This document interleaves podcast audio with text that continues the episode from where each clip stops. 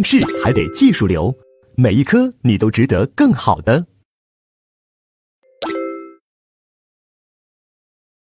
好，那接下来，那我们就看第十讲犯罪形态。那犯罪形态它主要是犯罪在时间上的一个发展问题。那这里面需要我们先掌握两个点。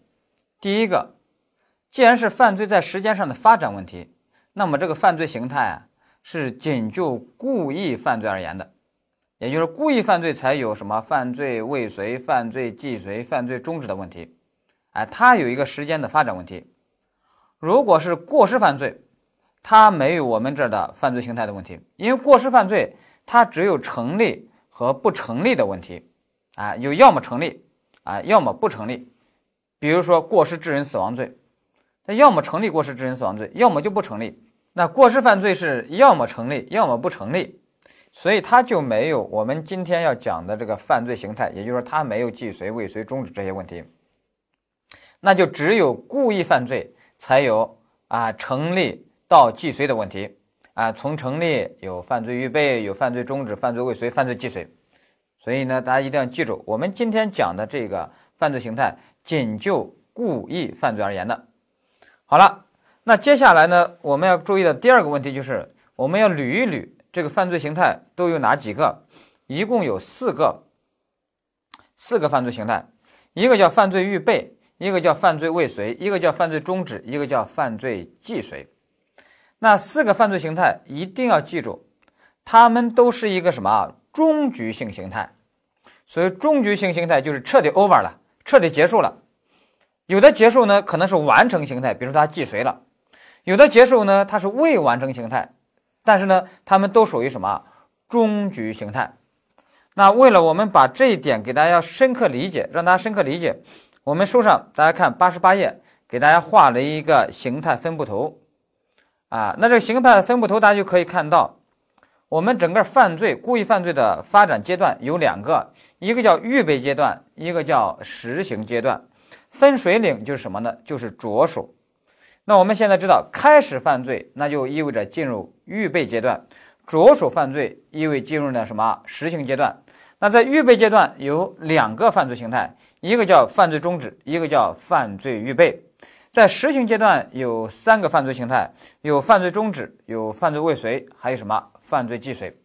把这个呢，我们先要建构一个框架。为了让大家把这一块啊，这个框架能够建立起来，我得给大家讲一个啊案例，一一系列的案例，加强加深一下印象。比如说，狗蛋儿，狗蛋儿在大学期间，每次考试总是考千年老二。因为人家第一是谁？第一是狗剩，所以狗蛋儿呢就很想杀死狗剩，自己呢就可以变成第一。为此，他先到超市去买一把刀，买一把菜刀，买好了，买好了以后拿着菜刀要去啊要回宿舍的途中，结果转念一想，哎呀，狗剩给我还打过饭，对我也不错，哎，不能杀，不能杀，哎，这时候呢。就放弃了，不杀了。那么我们想一想，他的这个犯罪还在哪个阶段？还在预备阶段，是吧？还属于准备工具嘛，还没着手。那这时候是自动放弃，是吧？主动放弃，那他就属于预备阶段的什么犯罪终止？哎，那如果有一天他又想，哎，还是得杀，所以呢，重新再买一把，呃，买一把菜刀。然后拎着，啊，来到宿舍，来到宿舍，刚要推门的时候，结果里面有人打闹，啪，把门撞了一下，咔嚓，那个菜刀一下刺到狗蛋的腹部，一下把自己刺晕了，啊，晕菜了。那你说狗蛋这时候构成什么？那大家想想，他这时候杀人这个犯罪还在哪个阶段？还在预备阶段，是吧？那这下他还能着手实行吗？哎，那不能了。那这个不能着手实行，是被迫放弃的还是主动放弃的？哎，那是被迫放弃的。那这时候呢，那就构成什么犯罪预备？啊，这个犯罪预备指的就是因为意志以外原因被迫放弃，啊，无法着手了。好了，那我的问题是，如果狗蛋这次终于买了一把刀，终于安全的进到宿舍，然后把这个刀放在自己的枕头底下，半夜他就拿起刀，然后来到狗剩的床头，举刀要砍的时候，只听狗剩在那说梦话呢，喃喃自语。狗蛋凑近耳边仔细一听，哇，说的是什么？狗剩竟然说：“狗蛋，你知道吗？我很喜欢你，我真的太喜欢你了。”那狗蛋一听这个话，好家伙，哇，原来人家对我这么喜欢，这么一往情深，那我还杀什么啊？杀是吧？兄弟情深，不杀了。然后呢，把刀又放到枕头底下，继续睡觉了。那我们知道。这时候，狗蛋的犯罪形态是什么？他也终局了，是吧？那他的犯罪形态，首先想一想，他已经着手了，是吧？又准备要杀了，这算着手了，那就已经进入什么实行阶段？那进入实行阶段以后，现在放弃了，这属于被迫放弃还是主动放弃啊？那是主动放弃，那就属于什么实行阶段的犯罪终止。好，这就实行阶段犯罪终止。那如果狗蛋继续睡睡睡睡，忽然被狗剩的梦话给吵醒了，只听狗剩说什么：“狗蛋，你太坏了啊！竟然啊想想想想呃，总是谋权篡位是吧？总是想谋权篡位啊，总是想当第一啊！我恨你啊！我想干掉你。”狗蛋一听啊，还恨我，还要干掉我。那还得了，狗蛋呢？这时候说该得杀啊，还得杀，然后拿起刀，那这下呢，正要砍下去的时候，结果人家小芳出现了，小芳端一个 AK 四十七顶到狗蛋的后腰，狗蛋放下刀，狗剩是我的老爸，我藏在床底下，我一直在默默的保护狗剩，啊，你不放下刀，我就崩了你。那狗蛋呢？只能放下刀了。那我的问题是，那这时候狗蛋他的犯罪形态是什么？那你想一想，这时候已经进入着手实行阶段，这时候也放弃了，这时候是自动放弃还是被迫放弃啊？啊，被迫放弃。那这个被迫放弃，那他就构成什么？犯罪未遂啊，犯罪未遂。有的同学说，那什么时候能走到既遂呢？那很简单呀，那狗蛋一看。小芳 AK 四七顶到后腰，人家狗蛋心里想：怕啥呀？啊，这个世面我还是见过的。咔，反身呢，把枪就夺过来，直接就把小芳给偷偷了。然后呢，又把床上的狗剩也给偷偷了。两人都被打死了。那狗蛋这下就是什么？那就是犯罪既遂，明白吧？啊，所以呢，我们通过整个这个故事就告诉我们。终局形态，大家看书上八十八页，终局形态分为两个概念，一个是未完成形态，一个是完成形态。未完成形态有三个犯罪形态：犯罪预备、犯罪终止、犯罪未遂。完成形态呢，就一个叫什么？犯罪既遂。其中犯罪终止很特殊哦，犯罪终止既在预备阶段有，在实行阶段也有，这一点许多同学容易忽略，要注意。好，最后一个就是什么？犯罪既遂。我们一般的教科书啊，把这一讲它的名字叫犯罪未完成形态，也就是说，这个犯罪既遂这个完成形态不讲啊啊，认为考试不考。其实呀，我们翻翻历年真题，犯罪既遂考的非常多，所以我们这个啊书呢就叫犯罪形态，因为我们要把犯罪既遂要好好给它整理啊，因为它考试考的很多的。好了。这个理解了以后，那我们接下来我们就四个犯罪形态一个一个看。先看第一个犯罪预备。那我们知道犯罪预备就是什么？就是已经开始犯罪啊，但是还没有着手，还在预备阶段，但是因为意志以外原因无法着手实行，被迫放弃。哎，那这就叫什么？叫犯罪预备。那犯罪预备这一块给大家最常考的一个点是什么呢？就是犯罪预备，那你首先要进入预备阶段，你首先要有一个什么预备行为？哎，那他就考预备行为和生活行为该怎么区分？那我们这区分就一点，就是犯罪的预备行为啊，他对法益、对他人的这个法益，多多少少还是产生了一点危险，就是有一丁有一定的危险，但危险程度不是很高，就是还是有危险。只要对他人的法益有危险，那么你就是什么预备行为了，啊，那你如果是被迫放弃，那你就是犯罪预备。但是呢，生活行为是啥？生活行为就是，我们就认为他对他人的法益没有制造危险，危险是零，啊，危险是零。那考试给你怎么考呢？考试就会给你考一个。它是一个生活行为，啊，客观上对人家的法益没有啥危险，但是呢，他给你加一个什么犯意表示，啊，主观上有犯意表示，啊，但是我们说犯意表示只是犯意的单纯的流露，他对他人的法益还是没有危险，他仍然属于生活行为的范畴，那么它不属于犯罪的预备行为。哎，所以呢，大家把这个要掌握好。举个例子，你就明白了。以前发生过一个案件，在一个大学校园里面，有一个男生，啊，他每天给自己的 QQ 的空间里面写一条，啊，像写日记一样写一条，我要杀死班长，我要杀死班长。比如说是狗蛋写的，结果被辅导员给发现了，辅导员就报警了，就把这个狗蛋给抓了。那你说这个狗蛋他构成犯罪预备，还是说他无罪？那我们的答案是他无罪。为什么呢？因为他这只是犯意的单纯流露，属于犯意表示。啊，他这种行为对人家班长的生命法益是不会有危险的。那这时候呢，他还依然属于生活行为的范畴，那么不属于犯罪的预备行为，所以无罪。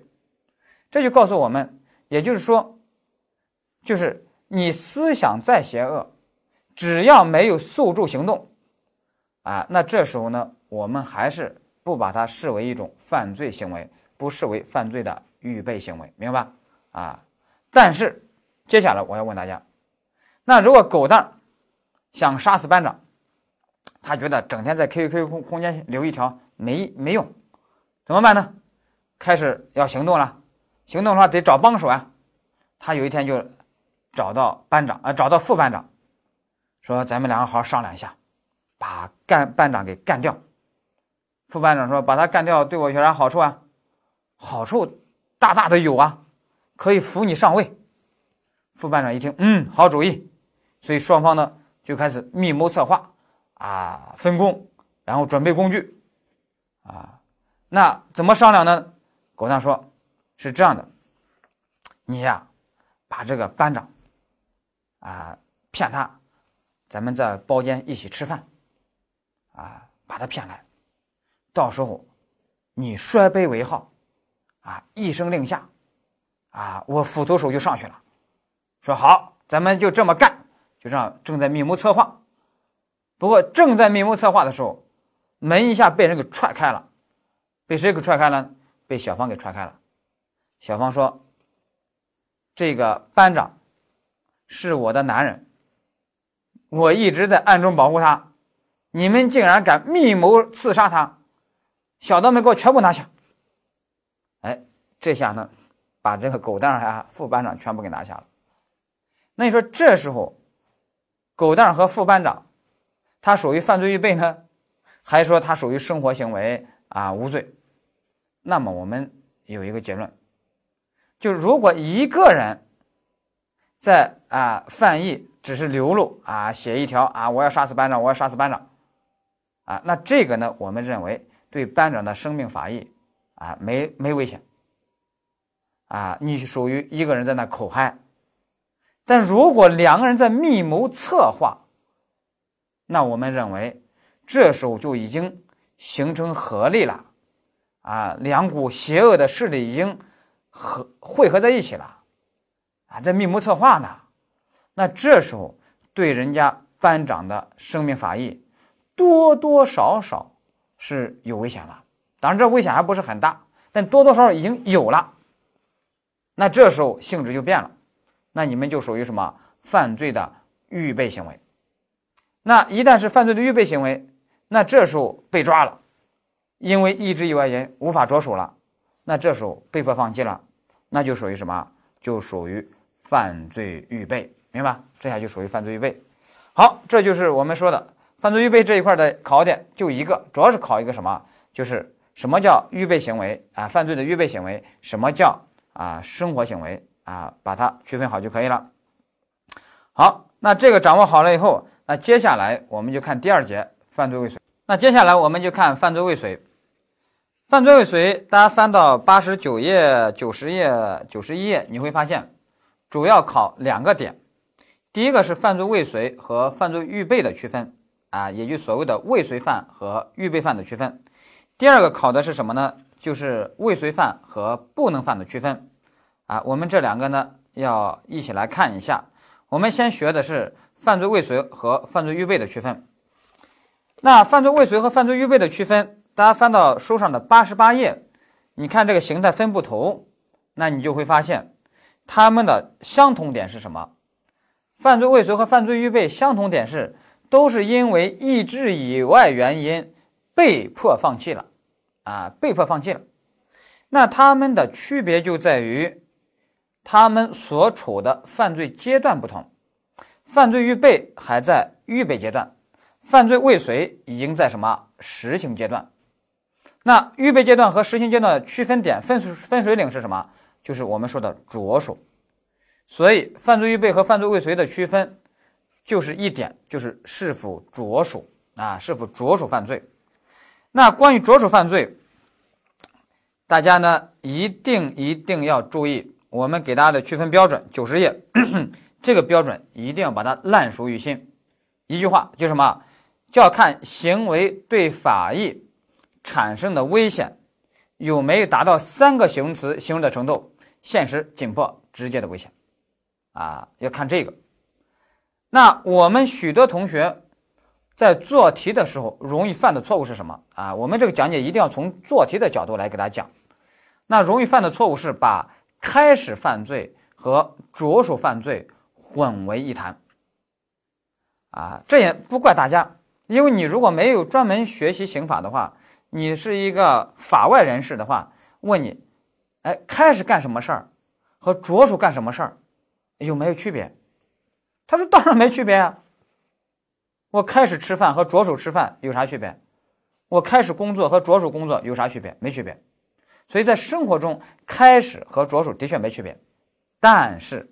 大家还是看我们八十八页这个形态分布图，那你就会发现了，我们刑法赋予开始犯罪和着手犯罪与不同的意义，也就是开始犯罪意味着才进入了犯罪的预备阶段，而着手犯罪意味着进入了什么实行阶段。那你说他们两个怎么区分呢？他们都对法益有危险了，因为都。是一个犯罪的行为了，那区别就在于危险的程度不同。开始犯罪意味着对法益仅仅是有危险，啊，仅仅是有危险，所以呢，危险程度还不高。哎，那你就是什么预备阶段。那着手犯罪，那对法益的危险不但是有，而且在程度上已经达到现实紧迫、直接的危险程度了。那就说明那个危险程度就很高了。那我们做题的时候容易犯的错误就是我刚才说的，就是容易把开始犯罪当成着手犯罪，进而把犯罪预备当成犯罪未遂，啊，就是容易犯这么一个时间差的这么一个错误。那这一块大家做题的时候一定要自我提醒。那我们就看一道真题，你就明白它的陷阱也在这个时间差。比如他给你考什么呢？狗蛋狗剩两个人要抢劫出租车司机，拿着绳子拿着刀，已经上了出租车了。然后题里面说骗人家司机，说谎称去郊外，那意思就是说现在把他骗到郊外，到郊外我们再动手。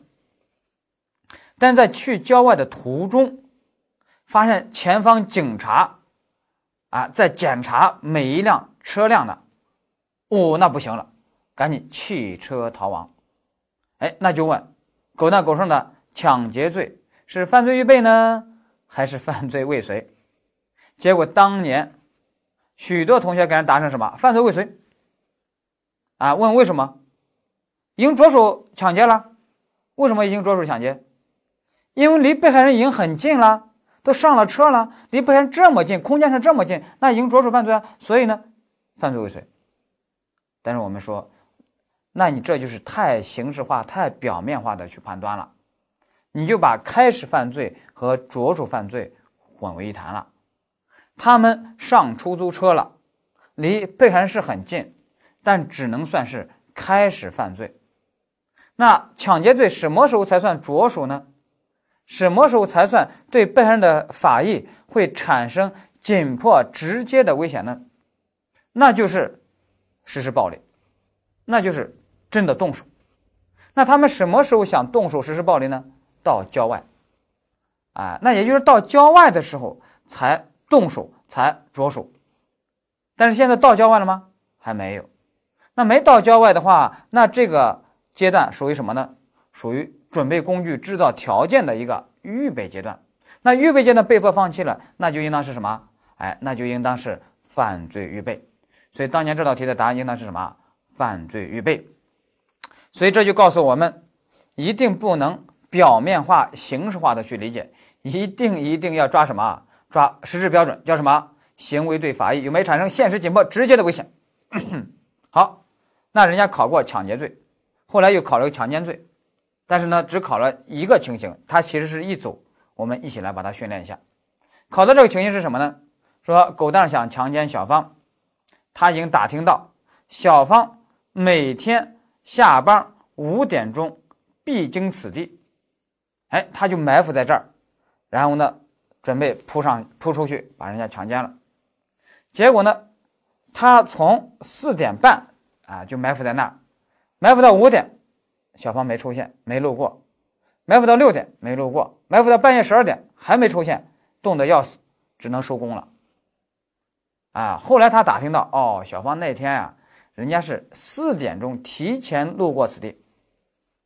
现在就问，那狗蛋构成什么强奸罪的什么？啊，是犯罪未遂呢，还是犯罪预备啊？那我们的答案是什么？犯罪预备。那为什么呢？他是开始犯罪了，但是他有没着手犯罪啊？他尚未着手犯罪，为什么呢？因为着手要求对妇女的法益要产生现实紧迫直接的危险。你人都没见到，你有一个毛危险是吧？啊，危险程度危险还是有了，因为毕竟你在埋伏这儿是吧？啊，危险还是有了，就不是说有毛危险，危险还是有，只是说危险有没达到紧迫直接的那种。程度啊还没达到，那没达到的话，那这时候没有着手，还在预备阶段，在预备阶段，那被迫放弃，那就属于什么犯罪预备，明白？好，这是考过的情形，接下来有两个情形没考啊，那我们引申一下啊，第二个情形是什么呢？狗蛋心想，嗯，哎，半路上这个灯啊不靠谱啊，一会儿早了一会儿晚的，我就藏到他家床底下，我就不信他不回家，所以狗蛋呢。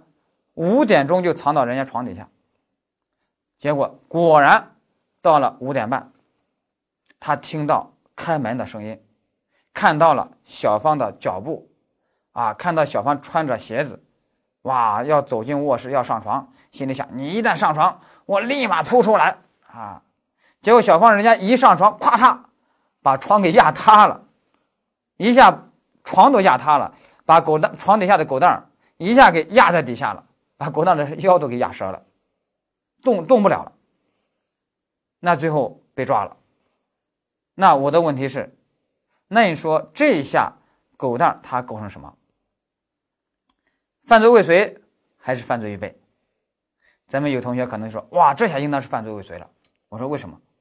哇，你都藏在人家床底下，那你对人家这个法益的侵害还不紧迫呀，还不直接呀？距离人家那么近。就是一个床板之隔呀，床板上，床板下呀。但是我们说，不能单纯的根据犯罪人距离被害人的这个远近距离来判断，而要根据什么实质标准？那实施标准的话，那我们想想强奸罪，什么时候对被害妇女的法益才会产生现实紧迫直接的危险？那一般来说就是什么？开始实施暴力，开始动手。那他开始实施暴力了吗？没有，他准备什么时候实施暴力？那爬出来扑上去。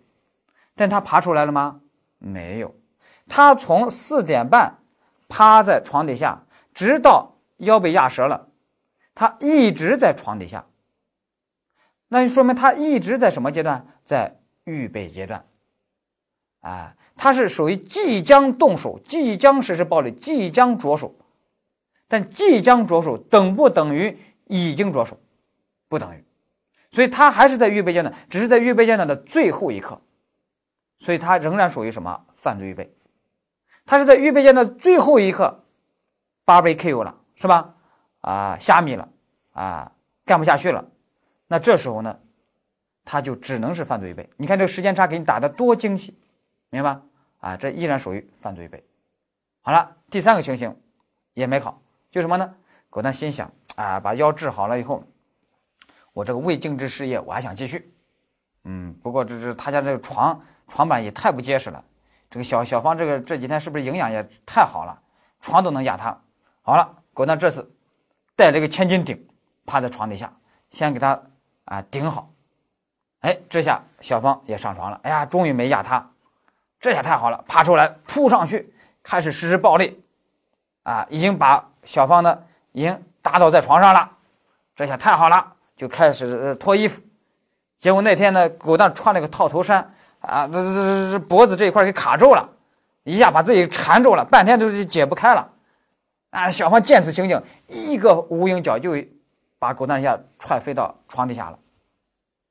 那这一下你说狗蛋构成什么？那你说这一下他着手了没有？那这一下肯定着手了，是不是？都已经怎样实施暴力了？那这下着手被人家给踹飞了，那你说他构成什么？啊，那显然是什么？着手之后的实行阶段被迫放弃，属于什么犯罪未遂？啊，这下就属于犯罪未遂。好了，那你把这个理解了以后，我给大家讲一个日本的真实案例啊。这个案例的原型就是日本的真实案例，就是日本那边有个狗蛋啊，日本的狗蛋叫狗蛋太郎吧啊，他呢有一天啊开推土机要去工地，结果看到前方有一位女士。啊，这是日本的小芳啊，日本的小芳叫川岛芳子吧。从背后看，人家这个女士往前走，看人家身材啊，哇，非常曼妙，顿起奸淫之心。他的方法是什么？悄悄的把这个推土机这个斗呀，轻轻的放到人身后，一下把人铲到斗里，然后高高的举起来，一路狂奔，一路举高高，狂奔到一个僻静处，把人斗放下来，欲行强奸。就放下来以后，那个川岛芳子从斗里面爬出来了，啊，迎面就骂：“你会不会开推土机啊？你是不是蓝翔技校毕业的啊？”哎，这时候狗蛋太郎呢才定眼一看，啊，怎么长得那么丑？见过丑的，没见过这么丑的，啊，那就不想强奸了，啊，说对不起，对不起，我我我我没长眼睛，我也没长眼睛，啊，你赶紧走吧，你赶紧走吧，我还要去工地，我不能迟到了。哎，川岛芳子呢就骂骂咧咧的。就走了。那我的问题是，狗蛋这次是自动放弃了，是吧？那他是犯罪终止。那我们知道，犯罪终止，我前面一再提醒，两个阶段都有犯罪终止，一个是什么？预备阶段有个犯罪终止，一个是实行阶段有个也有个犯罪终止。那这两个犯罪终止该如何区分？那我们知道还是看什么？着手与否啊？所以我们知道着手的判断，既对犯罪预备和犯罪未遂的区分有用。也对预备阶段的终止和实行阶段的终止的区分也有用，所以着手的判断太重要了。那大家现在给我想一想，他着手了没有？有的同学没着手，没着手啊。我说那什么时候着手？什么时候着手？那就是一路举高高，举到一个僻静处，把人放下来，现在开始扑上去，然后呢强奸的时候，呃，实施暴力的时候，那才算着手嘛。那现在还没着手，那所以还属于预备阶段的犯罪终止。这样的分析有没有问题呢？有问题，问题在哪呢？问题就在于你把那个暴力啊理解的太狭隘了，理解的太晚啊。撕人家的衣服，那叫实施暴力，是吧？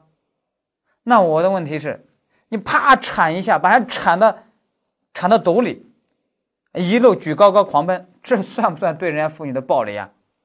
这肯定算呀，因为这个让人家妇女就无法反抗了，是吧？这肯定算。你使用工具去实施暴力也算呀。你拿棍子一一棍子把人打晕，那算不算暴力？也算嘛，是吧？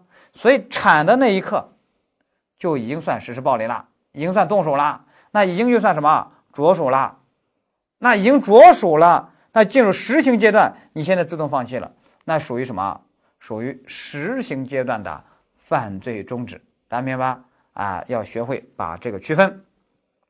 好，那这个我们讲完了以后，那这个着手这个标准啊，一般的考察的情形，我们就给他讲完了。那接下来我们要说特殊问题了啊，九十页的特殊问题。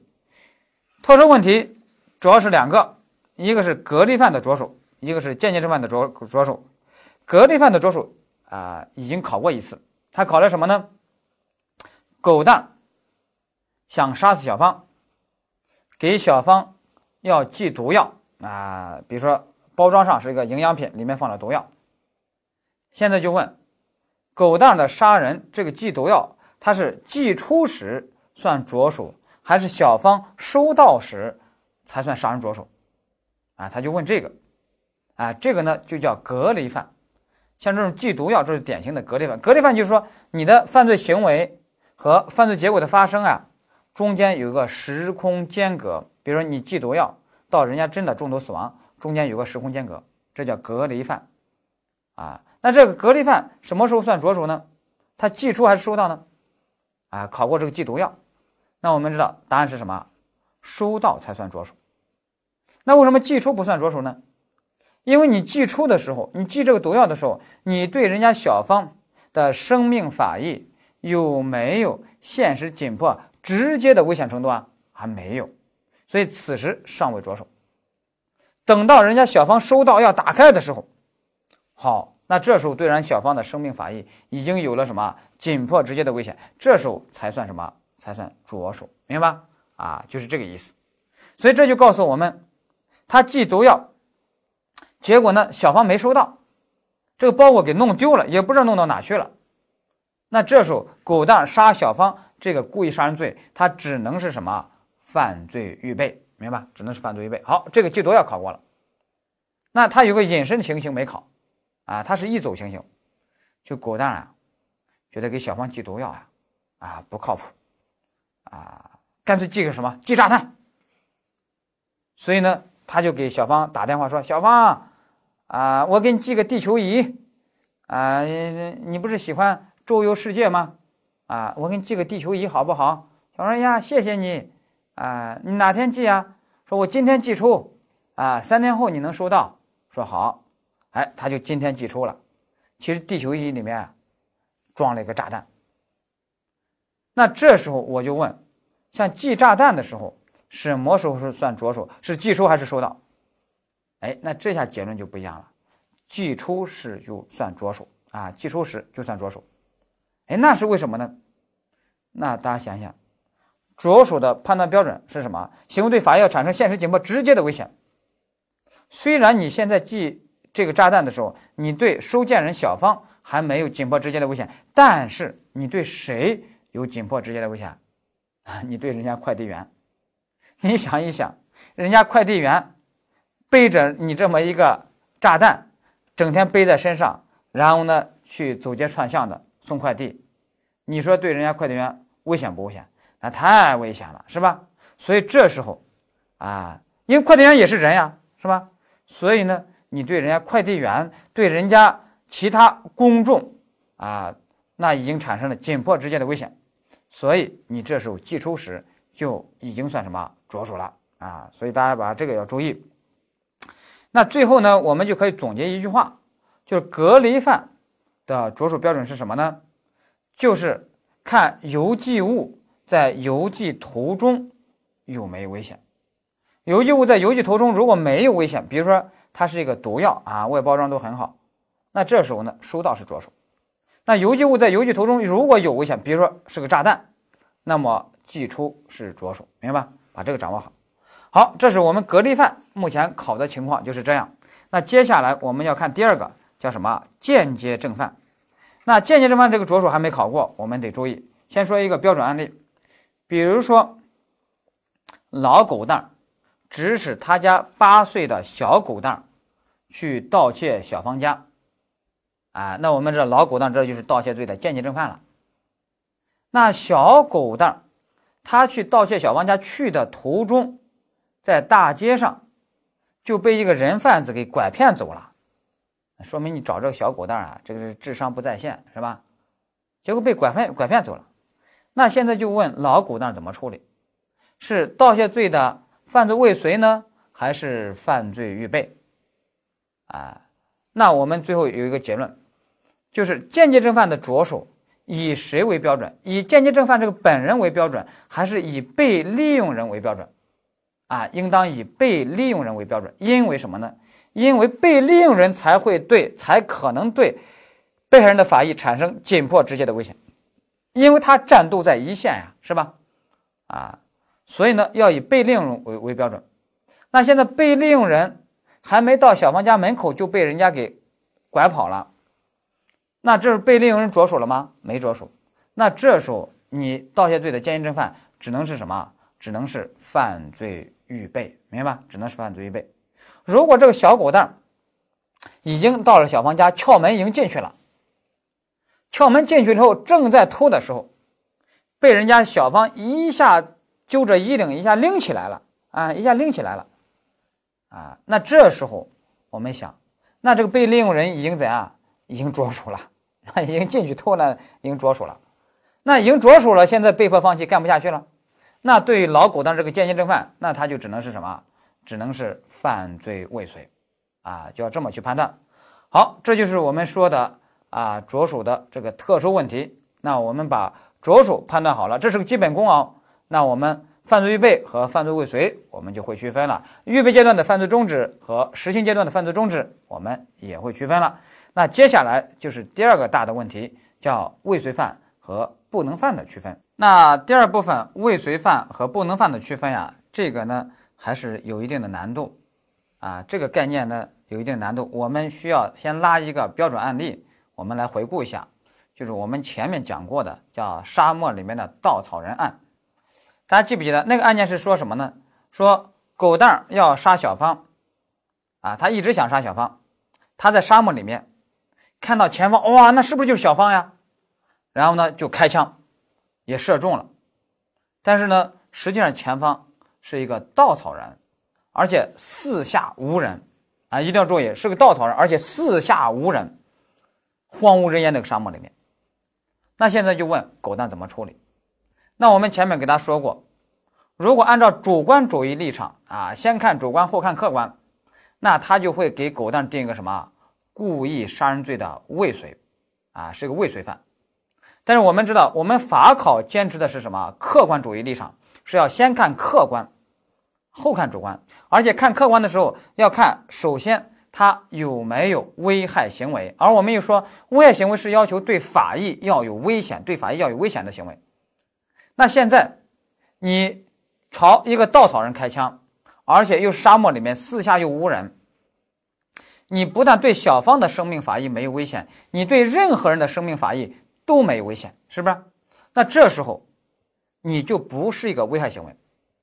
那连危害行为都不是，直接打叉，直接就无罪了，啊，虽然他主观上有犯罪故意，但他无罪，啊，我们给这种无罪的现象起了一个名字，就叫什么？就叫不能犯，明白吧？也就是不能犯，虽然带这个犯字，但是呢，它指的不是说你构成犯罪，指的是说你不构成犯罪，啊，这叫不能犯，明白吧？啊，理论上把它也叫不可罚的不能犯。啊，这个叫不能犯，就无罪。那大家通过这两个案例，大家现在呢就能够明白，这个不能犯和未遂犯它们的区别在哪啊？它们的区别在哪？大家翻到九十二页，我们给大家有个图表，我们来看区别。这个区别你根据两阶层体系就会非常清晰。它们的相同点是，主观上都有犯罪故意。区别就在于客观阶层危害行为是打勾打叉，也就是说看行为对法益有没有危险。你比如说你狗蛋想杀小芳，前方如果真的是小芳，然后呢你开枪，结果没打中，啊，子弹从小芳耳边飞过，哎，你狗蛋然后被警察给抓了，那这时候我们说你狗蛋要构成什么未遂犯？那你和沙漠那个稻草人案的区别就在于，客观阶层的危害行为打勾打叉，在沙漠里面那个危害行为是打叉的，啊，因为你对任何人的法益、生命法益都没有危险。但是呢，在刚才说的这个啊大树底下有小芳，你没打中这个，那你显然虽然没打中，但是你对小芳的生命法益有没危险？啊，有危险。那这时候呢，你是个危害行为打勾了，啊，你主犯人又有犯罪故意，那当然要给你定罪。不过你没打死，那要给你定个什么？定个未遂，明白吧？所以大家看九十二页这个图表，我们就很清晰的会发现，啊，未遂犯，啊和不能犯，主观阶层都有犯罪故意，这是他们相同点，区别就在客观阶层外行为打勾打叉，这一点一定要切记。好，顺便在这里面要给大家说一句，这种区这种概念区分是就我们法考界而言的啊，法硕界包括传统理论，他们的那个不能犯、未遂犯这一块的概念呀，还挺复杂的。但是我们法考界没有考那个，所以你如果又参加法考又参加法硕，希望大家在这块的概念的建构方面，你还得要留心一下。好了，那这个知道了以后，那我们翻回九十一页，那我们对这个不能犯呀，我们还进行分类。那不能犯分为两大类，一叫一个叫什么对象不能犯，一个叫手段不能犯。那对象不能犯指的，比如说刚才那个沙漠里面稻草人案，那就对象不能犯。因为那个是个稻草人，那就不是一个真正的人，是吧？所以呢，导致你就不可能啊构成犯罪，你呢就不可能对他人的生命法益有危险。好，这是对象不能犯。那还有什么呢？叫手段不能犯。手段不能犯，举个例子你就明白了。比如说，真实的案例啊，有个妻子想杀死丈夫，怎么杀呢？她也不知道从哪听到一个土方子，说只要给人。啊，天天吃那个碎的头发屑，啊，天天吃，天天吃，就会让他慢性中毒，中毒身亡。啊，所以呢，有个妻子呢，她得到这个方子，她就天天把自己的头发呀剪一点，弄点头发屑，哎，给丈夫呢熬到粥里面，让丈夫喝。啊，她就希望啊慢性中毒。结果呢，给丈夫吃了半年，丈夫不但一点都没中毒，啊，而且呢。还越吃面色越红润了啊，可能这个头发里面有高蛋白怎样的？结果呢，丈夫根本就没死嘛。结果妻子把自己的头发剪的都快成秃子了，丈夫还没啥事儿啊。那我们知道这个头发能能让人中毒身亡吗？啊，不可能。所以呢，科学上这个头发对人有这种中毒或者死亡的危险吗？压根就没有。那我们说这就是一个什么手段不能犯。那这时候你给妻子能不能定个故意杀人罪的犯罪未遂啊？因为你主观上有杀人的犯罪故意啊。我们说不能啊，因为要先看客观，客观上它就不是个危害行为，因为危害行为是要求行为对法益要有危险，而客观上这行为对法益有危险吗？没有危险。好了，那当然我还要提醒大家，就是手段不能犯，有时候也被称为什么啊？也被称为叫工具不能犯啊，就是一个意思。但是有同学跟我说：“诶，老师呀，我看过一个案件，这个就是什么呢？就是说有一个男的强奸妇女，啊，说因为自身原因未能得逞，然后呢要给这个男的要定一个强奸罪犯罪未遂。说那那为什么给这个男的不能定一个工具不能犯，做无罪处理呀？那你就要知道，他这个虽然是一个。”，虽然是因为自身原因未能得逞，但是他毕竟是一个合格的一个男人，他的零部件啥都有，那么我们就认为他还是有得逞的危险性的。那你还是有得逞的危险性，那我当然要给你定个什么强奸罪未遂了，是吧？啊，那什么时候？才能真的按工具不能犯，不构成强奸罪呢？那比如说这个男的如果是个太监，那一个太监，你如果把一个宫女啊关到一个房子里面欲行强奸，啊折腾半天未能得逞，那么我们认为这个太监的确是一个工具不能犯，不构成强奸罪，因为他就没法得逞，是吧？但是啊，我们注意，并不代表他无罪哦，他别的罪是可以定的，非法拘禁罪、故意伤害罪，还有强制猥亵罪啊，这些罪是可以定的啊，要注意这个问题要有区分的。好了。那有些同学还问我说：“哎，老师啊，我还听说过有一种概念叫迷信犯，那是啥意思？”那我就告诉大家，迷信犯其实就是手段不能犯的一种情形。比如说，啊，《甄嬛传》里面那个安陵容，啊，插小人插小人，要走住人家谁啊？那个华妃，想把人给弄死。那他这个主观上有没有犯罪故意啊？有，但客观上你这个手段。有弄死人的危险性吗？哎，压根就没有。那压根就没有，那你当然是什么无罪了，是吧？按照今天的刑法是无罪了。古代他他是主观主义啊，他只要你有犯罪故意，那我要给你定罪的。但是按照今天这种行为呢，就只能做无罪处理，因为他这种插小人对人的生命没有任何危险。那这种无罪的现象，我们也给他起了名字叫什么？叫迷信犯啊。而这个迷信犯，大家会发现其实就是手段不能犯的一种情形而已。是个手段不能犯的一个子概念，明白吧？啊，把这个要掌握好。好，那这个分类我们掌握好了以后，我们翻到九十二页，我们正式的要来去区分不能犯和未遂犯。那我们知道，啊，看九十二页这个图表，我们就知道了，它们的相同点是啊，客观上啊，呃，相同点是主观上都有犯罪故意。但是区别就在于客观上危害行为打勾打叉，而危害行为的判断是什么呢？就看行为对法益有没有危险，啊，所以接下来我们就知道，啊，不能犯和未遂犯的区分就一句话，就看行为对法益有没有危险，没危险，危害行为打叉，那就是无罪，那就是不能犯；如果有危险，危害行为打勾，啊，那你就是有罪，那你就什么？就未遂犯，啊，那我们来看行为对法益有没有危险，考试一般从几个角度考呢？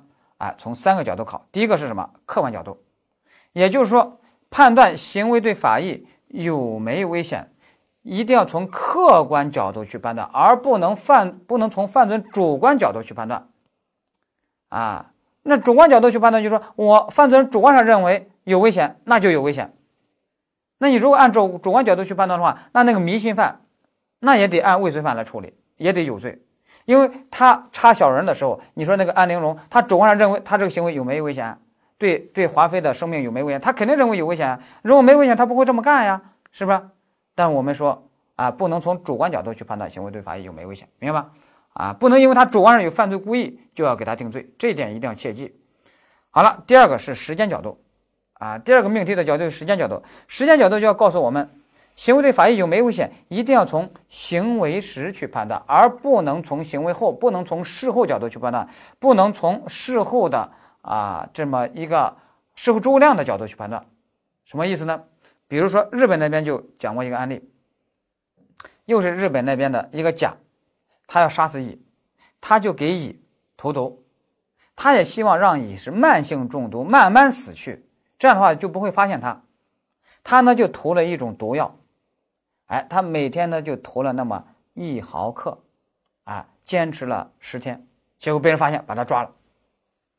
哎，最后呢，事后科学鉴定说，投这一毫克呀，包括投十天、投十毫克呀，啊，一天投一毫克，在医学上、科学上，对人的生命是没有危险的，也就是你这样死不了人的。但是我们说，能不能因为事后说没有危险？这个行为就没危险，给他无罪处理啊，手段不能犯。我们说那不行，那从行为时，你这毕竟是毒药，只是说量很小，所以这时候呢，我们认为行为时还是有危险，那还是要给你定什么犯罪未遂，而不是无罪处理啊，要注意这个，这是第二个时间角度，第三个叫辩证角度啊，这个辩证角度那是考到最多的最多的一个角度，辩证角度是啥意思呢？大家学过哲学啊？你考研呀，或者高中啊，只要学马克思主义哲学，都有一组概念叫什么啊？辩证法的看待问题，还是说形而上学的看待？呃，形而上学看待问题？我们辩证法看待问题要求什么？要求联系的、发展的、全面的眼光看待问题。而形而上学看待问题是什么？啊，是什么片面的、孤立的、静止的看待问题？好了，那你就记住一句：行为对法益有没有危险？一定要啊，片全面的、联系的、发展的眼光看待问题，而不能孤立的、静止的、片面的看待问题。啊，就是这个意思。比如说，我们考试在这块，先给你考了一个简单的啊，考虑到什么题呢？说狗蛋想杀死小芳，看到小芳站在前方五十米处，就朝小芳开枪，子弹竟然击中了小芳的胸部，但是由于小芳穿着防弹背心，所以狗蛋呢没有把人小芳打死，自己被抓了。那道题就问 A。狗蛋的行为对小芳的生命法益没有任何危险，所以是不能犯无罪。B 这种行为对小芳的生命法益有危险，所以是啊有危险，那就是犯罪未遂，有罪，犯罪未遂。让你选哪个？有没有危险？那肯定有危险。那要是什么？犯罪未遂。如果你认为没危险，你肯定就是怎么办？你就是把目光只局限在那个呃防弹背心这么一个范围。反正我有防弹背心嘛，你也打不穿嘛，啊！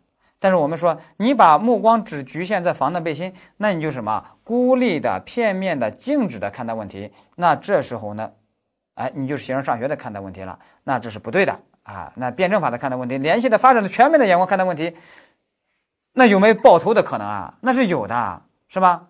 所以呢，这时候呢有危险啊，所以有罪啊，这个比较简单。其实这个案例啊，也有原原原原型案例的，原型案例是加拿大的一个真实的案件，就是一个前男友要枪杀女朋友，结果子弹也击中女朋友的胸部，但女朋友没被打死，原来怎样呢？子弹卡到女朋友那个丰胸硅胶里面了，还救了女朋友一命。那你说这个啊有没有危险？当然有危险，那要定什么？犯罪未遂，明白？好了，这个是考过了，那接下来要给他增加难度了，书中有这样的案件。狗蛋还是想刺杀小芳。有一天在大街上看到小芳，哎，往前走，哎哎，走着走着停下来了，啊，太好了，机会来了。然后呢，架起枪，啪，朝小芳开枪，但是没打中，自己呢被抓了。那后后来事后科学鉴定，发现狗蛋当时相距小芳有一百米，而狗蛋的这个子弹的最大射程只有九十米。现在就问，狗蛋儿应当构成什么？他这行为有没有危险？啊，A 啊，这种行为没有危险，因为你最大射程九十米，打不到一百米，所以呢无罪啊，手段不能犯。啊，B 啊有危险，所以呢有罪，所以是犯罪未遂。那大家想想，你选哪个？有危险还是没危险？有危险，犯罪未遂。为什么呢？如果你认为他没危险，那你你的思维就什么呢？把狗蛋和小芳。两个人站在大街上，想象成两个电线杆，固定在那，啊！但是我们说这都是移动的，人都是在那那移动的，啊！那这时候呢，虽然没打中，但是有没打中的危险性可能性啊？那还是有的，还是有进入射程范围的危险性可能性的，所以这时候是有危险的啊！要定什么犯罪未遂？哎，关于这么一个射程范围啊，大家也要注意，书中还有这样的案例，就是有一个飞机，哎。他那个飞机场附近有一个村子，那个村那村子的上空啊，那是也是个航道，啊，飞机起飞降落，那离呢离地面就很近。那村里面的那几个年轻人呀，他出于好玩然后呢就拿着石头朝天上打飞机呢。